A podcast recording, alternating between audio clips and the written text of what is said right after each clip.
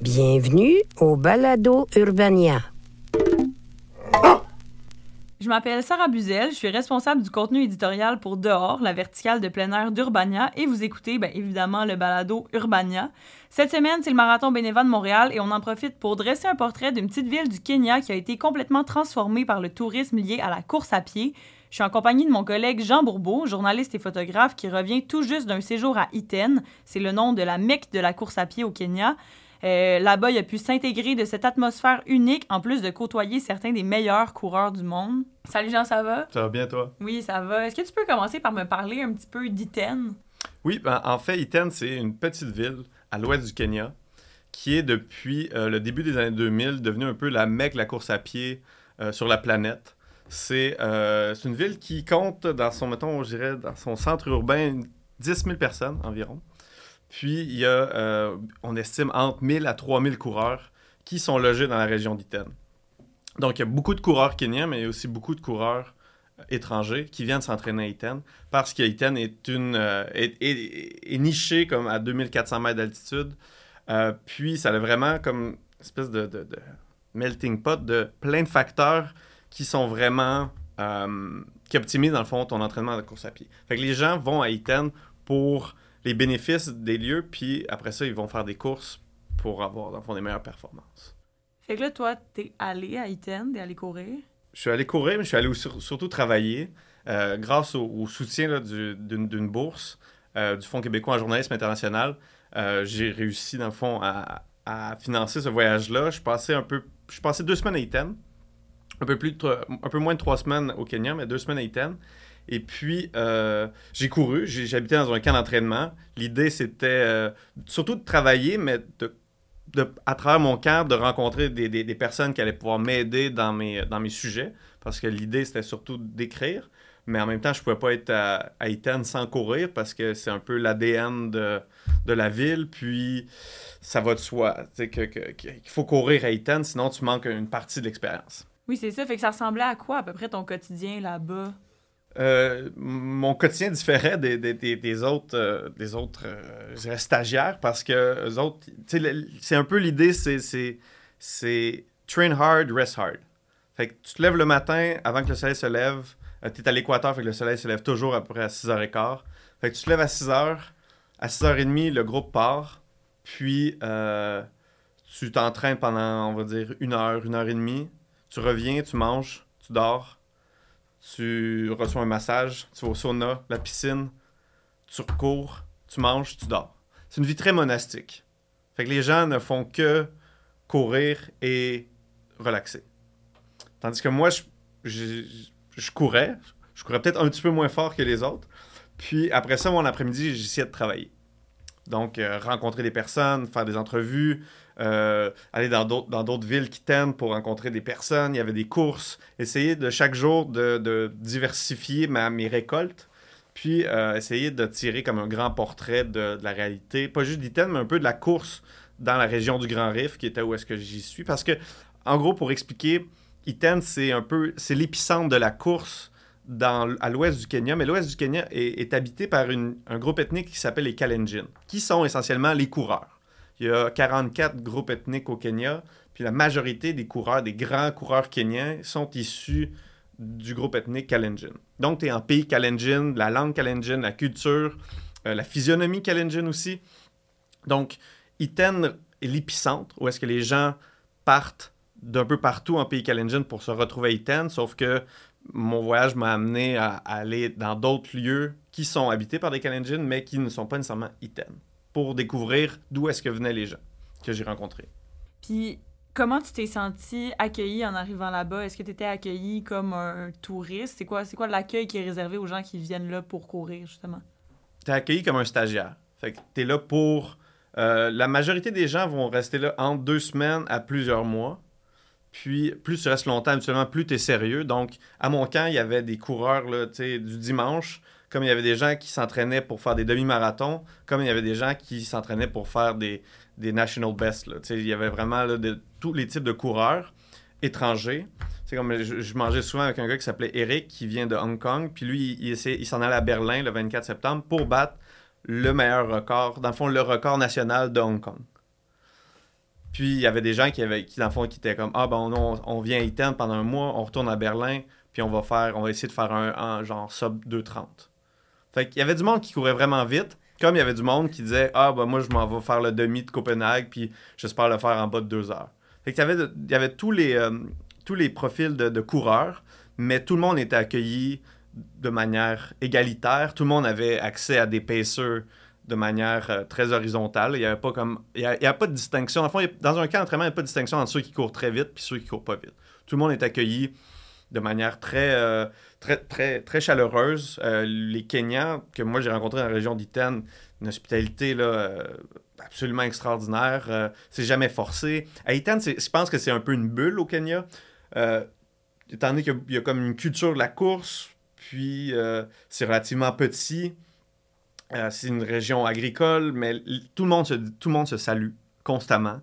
Euh, c'est sécuritaire. Euh, je veux dire, tu, te sens bien, tu te sens. Puis, c'est normal à Iten de, de s'asseoir quelque part, puis que les gens viennent t'asseoir avec toi, puis vous parlez. Parler, c'est comme une activité nationale au Kenya, donc c'est très. L'ambiance est bonne, puis l'accueil est bien. Après ça, c'est sûr que t'es blanc. T'es un blanc. Tu sais, t'es- blanc longtemps, mais euh, j'ai pas senti que c'était inconfortable ou rien. Non, c'est c'est c'est même. C'est même vraiment agréable de rencontrer une culture qui, qui est aussi euh, authentique, puis qui est pas encore. euh, tu sais, on va en parler, mais qui est pas encore un peu corrompu par le, un- le tourisme, si on peut le dire comme ça. Ben c'est ça, dans tes articles, oui, tu abordes la réalité des Muz- Muzungu. Est-ce que c'est comme ça qu'on le prononce? Muzungu, ouais. Muzungu, ouais, ouais. ouais, c'est ça. C'est qui sont les touristes venus pour courir, mais tu plonges aussi dans ce que tu appelles le rêve kényan, le fait de voir la course à pied comme un moyen d'échapper à la misère ou de redonner à la communauté. Est-ce que tu peux me parler un peu plus de ce rêve kényan-là que tu as observé là-bas? Ben, c'est sûr que le, le rêve kenyan, c'est un peu, c'est très proche du rêve américain. Il y, a, il y a un film qui m'a beaucoup. euh, quand j'étais au Kenya, il y a un film qui, me revenait sans cesse, ça s'appelle Hoop Dreams, qui est un, documentaire américain où est-ce que deux documentaristes suivent pendant plusieurs années deux jeunes euh, Afro-Américains d'un quartier chaud de Chicago qui veulent faire la NBA, mais très rapidement, on sait qu'ils vont pas faire la NBA, puis on les suit dans cette, euh, dans cette idylle qui, qui un peu qui, du rêve américain qui est difficile au final. Ça te cons- comment le rêve en fond américain te consomme. Puis au Kenya, c'est pas nécessairement la même chose, mais à Itan, tu rencontres beaucoup de jeunes qui, euh, qui aspirent à devenir professionnels, qui aspirent à avoir une bourse qui va les amener euh, aux États-Unis. Euh, les gens viennent de la majorité de milieux très humbles. Au Kenya, c'est on m'a appris que toutes les médailles kenyanes de l'histoire de l'athlétisme viennent tous de, régions rurales. Donc, il n'y a pas de médaille kenyane qui vient de centre urbain. Tous les grands coureurs viennent de petites communes très, très modestes. Donc, les gens rêvent de sortir d'une pauvreté assez héréditaire ou d'une pauvreté agricole de subsistance pour euh, être sur les billboards à Nairobi, comme les grands coureurs le sont en ce moment, où est-ce que Kipchoge signe des contrats avec Nike pour plusieurs millions de dollars. Il y a, ce- il y a cette idée-là que je suis un Kalenjin, je suis, je suis comme du groupe ethnique qui court, on est dominant sur la planète, donc moi je peux le faire aussi. Fait qu'il y y a- cette espèce de, de- C'est pas une pression, mais c'est un imaginaire de la performance que les, gens se, collent après. Après ça, il y en a beaucoup qui réussissent. C'est quand même un, un nombre étonnant, mais il y en a aussi beaucoup qui vont euh, rapidement comme devoir euh, redescendre du rêve parce qu'ils vont avoir des blessures, ils vont être l'aîné d'une famille de plusieurs enfants, ils vont devoir aider la famille. Euh, la, la course, c'est quand même un- une profession pour les privilégiés. Puis les gens vont... vont si tu vas à Iten, tu vas habiter dans une, souvent dans une maison avec plusieurs autres coureurs de ta région, puis vous allez tout partager. S'il y a des gants à l'étranger, si vous payez pour quelqu'un qui fait des gants à l'étranger, vous allez revenir. C'est tout un écosystème de partage, mais aussi de- d'espoir pour gravir les échelons. Mais en même temps, c'est tu abandonnes un peu ton patelin, puis ta famille qui t'a qui, financé. Souvent, les gens vont être des fois financés par la famille. Fait que le rêve kenyan, c'est une façon de, d'améliorer sa- sa qualité de vie, sa condition de vie par la course, mais euh, qui a aussi sa part d'ombre. J'en parle un peu dans mon texte, mais il y a quelque chose qui revient aussi, c'est l'ombre du dopage parce que les gens viennent souvent de milieux, comme je disais, très humbles.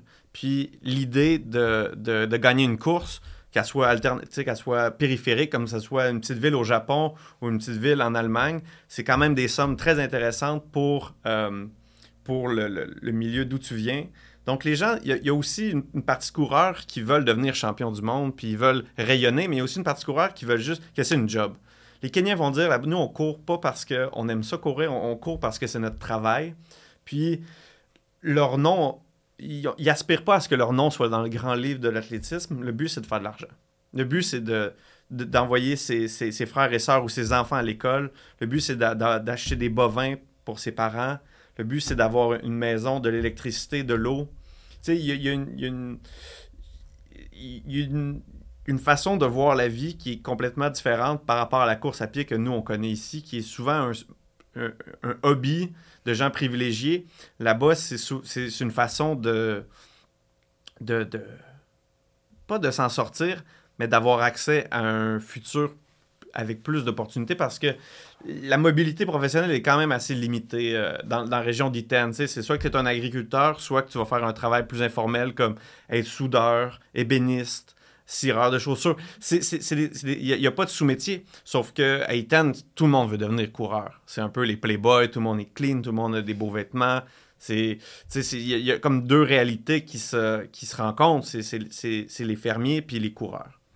Oui, c'est ça. Puis dans ton texte, tu dis justement à chaque aurore, on peut donc observer la rencontre de deux mondes distincts. D'un côté, les agriculteurs portant machettes et bottes en caoutchouc, et de l'autre, les coureurs arborant leurs survêtements Nike impeccables.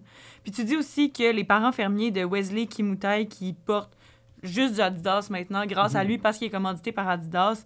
Fait que, est-ce que l'image des agriculteurs ou des ouvriers vêtus avec des grandes marques de sport, c'est commun à Iten. Qu'on dirait que c'est une belle métaphore de, s'en sortir par le linge, mais au fond, de pas s'en être sorti. Ben, c'est que, c'est tout le monde vient de milieux, la majorité, de milieux agricoles. Puis quand tu es habillé en, grande marque, que ce soit Asics, Puma, Nike ou Adidas, c'est, un peu, tu, tu, you made it. Tu un peu, réussi. Mais au final, tout le monde vient un peu du même milieu. Puis, il y a quand même une grande. Il y, a un, aspect très collectif au Kalenjin où est-ce qu'il y a moins de verticalité qu'on peut, peut le voir ailleurs dans d'autres communautés sur la planète. Mais euh, tout, le monde tout le monde veut réussir. Puis, quand tu réussis à avoir un, commanditaire, tu le montres. Parce que euh, c'est important. Puis, mais au final, je pense que tout le monde a encore des, euh, une grande proximité entre eux mais courir, ça reste. Euh, ça reste. C'est un peu comme je disais, le, le, le, métier noble que tout le monde aspire à devenir. Tu sais, Kimoutai, je l'ai rencontré dans, dans, la rue. Mhm. Puis euh, lui, il venait d'une famille nombreuse. Puis il recevait 26 paires de souliers par année. 26? Ouais, par Adidas. c'est les meilleures, les meilleures chaussures de, de, de, de, la catégorie. Fait que lui, il en donnait à son équipe, à sa famille, euh, tout le monde qui gravite autour de Kimutai profite de son commanditaire. Puis quand je dis qu'il y a une espèce de, il y a une collectivité au sein des Kalenjin, c'est justement à travers leur précarité matérielle, du moins, il y, a, un grand partage au niveau, des, vêtements, mais aussi des repas, puis des entraînements. Tout le monde s'aide. Puis ça, c'est quand même cool de témoigner de ça. Mais oui, c'est ça que j'allais demander. Est-ce que les gens sont un peu en compétition dans la ville, justement, parce que ce rêve kenyan-là, cet mm. espoir d'accéder à la gloire, mais que pas tout le monde va pouvoir y accéder? Fait que toi, tu dis que c'est plus à la camaraderie. Moi, moi je, posais souvent cette question-là, puis on me répondait tous comme tout le monde est ami, mais pas sur la piste. Un coup qu'il y a une course, puis il y a des enjeux, euh, là, il n'y a plus d'amis. Mais, euh, mais sinon, je trouve qu'il y a une belle camaraderie, puis j'ai pas vu, y a pas de... Après ça, c'est difficile de vraiment savoir qu'est-ce qu'ils disent, parce qu'ils parlent en Kalenjin, mais... Euh, je dirais que quand il y a une course, c'est sérieux, puis les gens sont. Euh, moi, je suis allé à une course à, Cabernet, dans, le comté de Baringo, qui est voisin à celui d'Iten. Puis euh, c'est sérieux, une course. Euh, il y a des. Quand il y a, un prix, d'un coup, les, Kenyans, ils sourient moins, puis c'est le temps de travailler. Puis il n'y a pas beaucoup, tu sais, c'est top 10 qui vont recevoir une bourse, puis ça va vite. petite anecdote, il y avait le demi-marathon d'Eldoret qui est sûrement, genre, euh, je dis ça comme ça, mais sûrement un des demi-marathons les plus vite au monde, parce que le premier, il avait terminé à 61 minutes. Ce qui est, rapide, mais, mais le, le plus surprenant, c'est que je pense que le 75e, il avait fini à 64 minutes. Donc, il y avait une différence d'écart de 3 minutes entre le premier et le 75e. Donc, tout le monde a un niveau très, très fort, puis tout le monde essaie. Il y en a peu, dans le fond. Il y en a 10 qui vont faire de l'argent, mais il y en a combien qui sont très, très euh, super bons. Tu sais, ça, ça me fait penser à un personnage de, de Sarah que j'ai rencontré. Personnage. Personne que j'ai rencontré qui tient un salon de, de coiffeur juste à côté de, de mon camp d'entraînement qui s'appelle le salon de Sarah. Puis, euh, elle a été pro pendant une petite période de temps. Puis, tu sais, elle a un PB au demi-marathon de 71. Puis, euh, là-bas, euh, c'est une coiffeuse, puis euh, est est vraiment pas assez rapide pour devenir professionnelle. Mais ici, ben, elle, aurait gagné, elle aurait gagné le demi à Montréal par, euh, par une bonne longueur d'avance. Mais c'est ça un peu ça, le Kenya. C'est une exception athlétique qui est, euh, qui est nourrie dès l'enfance, puis qui a créé, euh, je dirais, une, euh, une ambiance sportive unique que les gens, les Muzungu, les étrangers qui vont courir à Iten, vont chercher ça. Mais justement, parlons-en du tourisme sportif Mhm. à Iten. Comment ça a transformé le paysage de la ville dans les dernières années? C'était un peu ça ma, ma, ma prémisse de départ. C'était est-ce que Iten connaît une gentrification à cause du tourisme étranger? Parce que je me disais, si Iten, qui est une destination auparavant euh, agricole, avec euh, précaire au niveau de ses investissements, donc fragile, vulnérable économiquement, qui reçoit un, un tourisme privilégié qui vient de l'Occident, puis un flux continu, est-ce que euh, Iten est à l'abri d'une gentrification? C'était un peu ça ma prémisse. Puis quand tu arrives à Iten, tu dis, OK, il n'y a, y a pas a pas de vin orange à Iten, mais on est, on est, loin de. les indices d'une gentrification, je devais aller les chercher ailleurs que, que dans Villeray ou que dans Outremont, c'est différent. Puis euh, tout se fait un peu à travers la- la parole, puis les rencontres, puis jusqu'à les, instances gouvernementales que j'ai rencontrées, tout le monde va dire que le- les touristes sont les bienvenus parce que justement, c'est des entrées d'argent. Euh, les gens arrivent avec une, euh, un, avantage euh, sur la devise étrangère qui est intéressant, un pouvoir d'achat qui, qui fait du bien à Iten. Après ça, tout le monde vit bien de, de, de, l'arrivée des touristes. Il n'y a pas de, grand bouleversement qui est arrivé. Il y a quelques camps, mais ça reste que c'est un tourisme relativement petit, qui n'a pas euh, chamboulé les mœurs locaux. Après ça, j'ai rencontré des personnes qui m'ont donné des avis un peu plus contraires, qui, expliquaient que, euh, ben justement, les, les, les Muzungu viennent courir avec nous, mais ils sont pas vraiment euh, respectueux du sérieux dans la course kenyane parce que les autres sont là pendant juste un moment, puis après ça, ils quittent. Tandis que nous, c'est un peu. C'est pas un hobby, c'est notre travail. Mais euh, la majorité des gens que j'ai rencontrés étaient euh, tous très accueillants. Puis euh, l'idée de toucher un petit revenu ici et là avec un étranger, c'était pas problématique. Parce que justement, Iten est, historiquement un lieu modeste. Donc l'arrivée de, touristes, c'est quand même exceptionnel dans, dans l'ouest du Kenya, où est-ce qu'il y a peu de touristes.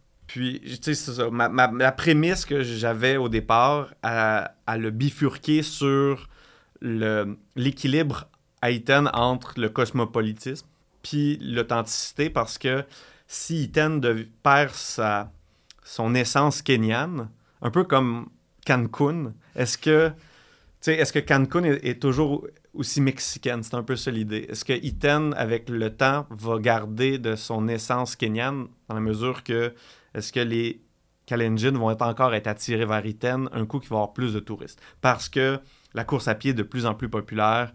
Euh, la majorité des gens qui dans mon camp avaient commencé la course à pied pendant la pandémie.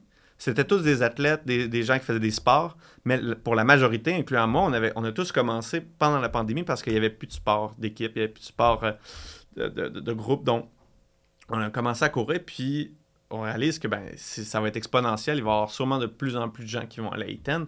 Après ça, Iten a une, capacité d'accueil limitée. Donc, on va voir comment est-ce que ça va se, croître dans le futur. Mais pour l'instant, même quand tous les lieux d'hébergement sont pleins, la ville n'est pas non plus très... euh, est pas chamboulée par l'arrivée des Blancs. Puis, euh, il y a un truc qui m'a quand même assez fasciné quand j'étais là. Les camps d'entraînement sont.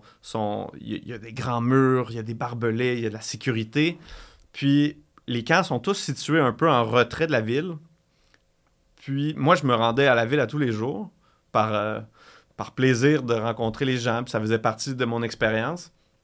Puis, je croisais jamais de, de, stagiaires. Les, euh, les, gens restaient dans les camps. Après ça, oui, il y avait toute leur, euh, leur routine de, de récupération. Mais moi, je trouvais ça fascinant à quel point les gens avaient peur de sortir des camps. Est-ce que tu penses que c'était par peur ou c'était par discipline, justement? Je pense que c'était plus par peur que par discipline. Les, les, les, les gens venaient me voir et font Hey, je pense que je peux aller là, c'est sécuritaire. Puis je, suis comme ah Oui, c'est complètement hallucinant. On est dans une région euh, super accueillante. Puis... Mais je pense que l'imaginaire euh, d'une Afrique pauvre est encore, euh, entretenait encore beaucoup de, de gens. Là. Puis les, les, les, les, les, empêchait de sortir du camp, ce qui était, ce qui était vraiment euh, ce, qui, ce qui me fascinait d'une certaine mesure. Parce que moi, j'avais juste une expérience euh, très, très sécuritaire, puis très agréable, puis euh, ça n'avait pas lieu d'être d'avoir peur. Ben oui, puis toi, t'es vraiment allé à l'extérieur des camps aussi. T'as rencontré plein de monde, t'en parles dans tes articles, des acteurs de l'ombre qui soutiennent cette économie-là de la course. Puis, puis rencontrer les gens au Kenya, c'est pas difficile. C'est tout le monde a du temps pour euh, t'accorder, puis c'est pas compliqué, puis tu marches dans la rue, puis tu peux parler à n'importe qui, tout le monde se parle, la, vie se passe surtout dans la rue. Euh, les gens sont beaucoup moins casaniers qu'ici, donc euh, tu rencontres, tu t'en vas, dans tu vas au Kenya pour, pour courir, mais tu vas aussi au Kenya pour pour l'expérience de, sociale puis humaine qui est, qui est ce pays-là. Puis moi, ça me. Ça a vraiment été, comme on va dire, deux pierres d'un coup parce que je me suis entraîné. Puis oui, quand tu reviens, tu as les avantages de l'altitude, puis tu as l'impression que tout est plus facile. Mais c'est aussi ça, c'est l'expérience de voyage, puis de rencontrer une culture qui est, euh, qui est, qui est, qui est à la fois super intimidante, mais extrêmement accessible. Tu sais, je me rappelle que je pense dans les 48 premières heures, j'avais rencontré ben, Elliot Kipchoge, Kelvin Kiptoum, puis Brigitte Kopke. Fait que c'est les deux, les deux marathons les plus rapides de l'histoire chez les hommes, puis le plus rapide chez les femmes. Dans les 48 premières heures. Fait que, tu vois, les, le niveau est vraiment, vraiment fort, puis tout le monde est gentil, puis tout le monde est accessible. Puis tout le monde court ensemble, peu importe leur niveau aussi. Euh, les, les, plus vite, ils courent ensemble, mais euh, non, les, les, Kenyans vont, vont pas courir avec toi, par contre. OK. Ah non, les Kenyans, ils courent pas avec les, touristes? Non. Non. Ah, les, les, touristes vont avoir des pacers. Mais la major... que tu paies, que c'est un service. Il y a une hiérarchie de la vitesse chez, chez les Kenyans que nous, on connaît pas. Je pense que c'est à travers des groupes WhatsApp, mais c'est comme si tu es assez vite, tu as atteint tel groupe chat, puis là, on t'invite à tel spot à telle heure. Mais il y a une différence. Mais tout le monde est vite. Je veux dire, tout le monde est super vite. Puis aussi, euh, tu sais, si tu es jeune, tu, tu, peux pas faire un demi-marathon, un marathon. Tu commences, tu vas, faire, tu vas faire de la track, tu vas faire un 5000 mètres, tu vas faire un 10 000, puis après ça, tu vas monter, mais tout le monde doit respecter son, son âge, puis ses temps, puis ses distances. Fait que il y, y, a y, a un écosystème de coureurs à Iten qui est loin, que les, les, les touristes n'ont pas accès. À moins que tu sois. En même temps, non, j'allais dire, à moins qu'elle soit très vite. Mais dans mon camp, il y avait des, il y avait des gars sur des équipes nationales qui sont super vite, mais qui ne couraient pas avec les Kenyans parce que c'est deux, c'est comme ça. Mais d'abord, comment tu sais à quelle heure y aller? Puis quand te pointer, mettons, pour aller courir? Ah, ben, au sein des camps, tu as, des courses organisées. OK. Fait que tout le monde court à 6h30 le matin parce que euh, ben, la température est fraîche. Puis, euh, puis il fait beau, c'était à l'équateur, fait qu'il fait toujours. Euh, le soleil se lève, fait que tu cours quand le soleil se lève. Mhm. Puis après ça, ta journée est faite, ta, course est faite, puis tu peux, tu peux débuter ta journée. Mais, euh, mettons, au niveau des, des pistes, là où est-ce qu'il y a du trafic, dans mesure, où est-ce que. les gens courent soit dans les, dans les chemins de terre ou sur les pistes, mais sur les pistes, il faut que tu arrives un peu plus tard. Faut que tu arrives vers, je l'ai dit dans le texte, il faut que tu arrives vers 9-10 heures. Puis là, il va faire plus chaud, mais tu peux pas arriver à, 6h30. Parce que là, les pistes, ça va, là, les gens vont aller vite. Le mardi puis le jeudi, c'est journée de speed work, puis les gens vont aller vraiment vite. Puis les Kenyans vont jamais te dire, hey, va, sur le côté, ils vont te dépasser en silence. Tu sais, moi, j'ai vu, vu ma voisine de chambre là, qui, qui allait vraiment pas vite se faire dépasser par, par Kipchoge. C'est complètement hallucinant. Mais les gens sont polis, puis ils vont pas te le dire. Mais euh, peut-être qu'un coach va te le dire, par contre. Qui va te dire. Il va dire, genre, reviens dans une heure. là, ça va trop vite. On te dépasse. genre. Parce qu'il n'y a pas de couloir dans les anneaux, c'est c'est juste un couloir euh, intérieur. Tout le monde court. Tout le monde court là. Puis c'est- c'est sur de la, de la terre battue. À Eton, tu as le Caminari Stadium qui est, qui est un anneau mythique qui est là depuis les années 50.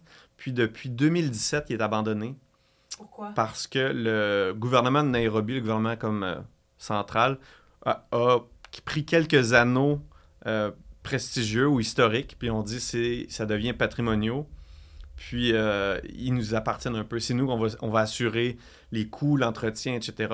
Puis on fait des rénovations, ça n'a pas marché. Puis depuis, ben, depuis maintenant six ans, il est à l'abandon. Mais ça n'empêche pas les gens d'aller courir. Fait il y a quand même un- un- une atmosphère très, très particulière à Caminari où est-ce que les, les- les coureurs les plus vite du monde qui sont là, dans un lieu abandonné. Puis il y en a que ça gêne. Puis il y en a comme moi, j'imagine, qui sont fascinés par cet endroit-là, que c'est... tu cours dans des ruines, mais le niveau est fort. Tout le monde fait des farclecs, des 1-1, genre des vitesses complètement mongoles. Puis tu regardes ça, puis c'est- magique. T'es sur, sur le bord d'une falaise qui donne sur une vallée immense. Fait que c'est vraiment un... Iten, c'est un lieu assez unique. Ouais, c'est un, environnement comme... Je pense que c'est unique au monde. Il n'y a, a, a rien qui ressemble à ça. Fait que j'ai eu la chance d'y courir, mais j'ai aussi la chance de rencontrer plein de gens qui m'ont expliqué leur réalité, puis qui m'ont fait part de que Iten, c'est pas nécessairement juste un lieu euh, tout rose où est-ce que tu fais juste courir, puis euh, tout va bien aller. Ouais, courir sur un petit nuage, puis Ouais. c'est tout. Ben, merci beaucoup, Jean, d'avoir pris le temps de donner un aperçu de cette réalité qui est quand même vraiment loin de la nôtre. Euh, évidemment, c'était juste un fragment de tout ce que tu racontes dans la série d'articles que tu as écrite où tu abordes la transformation de la ville par les touristes, les acteurs cachés qui rendent tout ça possible, le rêve kényan comme on, comme on en a un peu parlé, euh, ta poursuite des lieux de Kipchoge aussi. Euh, quand même drôle d'anecdote en, en texte. Euh, et même, tu nous as concocté un guide pour ceux et celles qui voudraient vivre l'expérience eux-mêmes. Donc, tout ça, c'est à lire sur euh, les plateformes d'Urbania.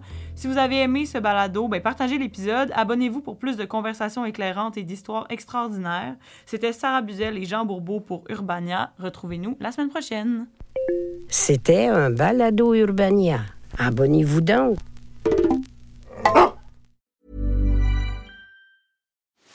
Are you ready to enhance your future in tech? Then it's time to make your move to the UK, the nation that has more tech unicorns than France, Germany, and Sweden combined. The nation that was third in the world to have a $1 trillion tech sector valuation. The nation where great talent comes together. Visit gov.uk forward slash great talent to see how you can work, live, and move to the UK. Where's that dust coming from? Still finding debris after vacuuming? Eufy X10 Pro Omni Robot Vacuum has 8,000 PA of powerful suction to remove debris deep in carpets. And it's totally hands free. Want to know more? Go to eufy.com. That's EUFY.com and discover X10 Pro Omni, the best in class all in one robot vacuum for only $799.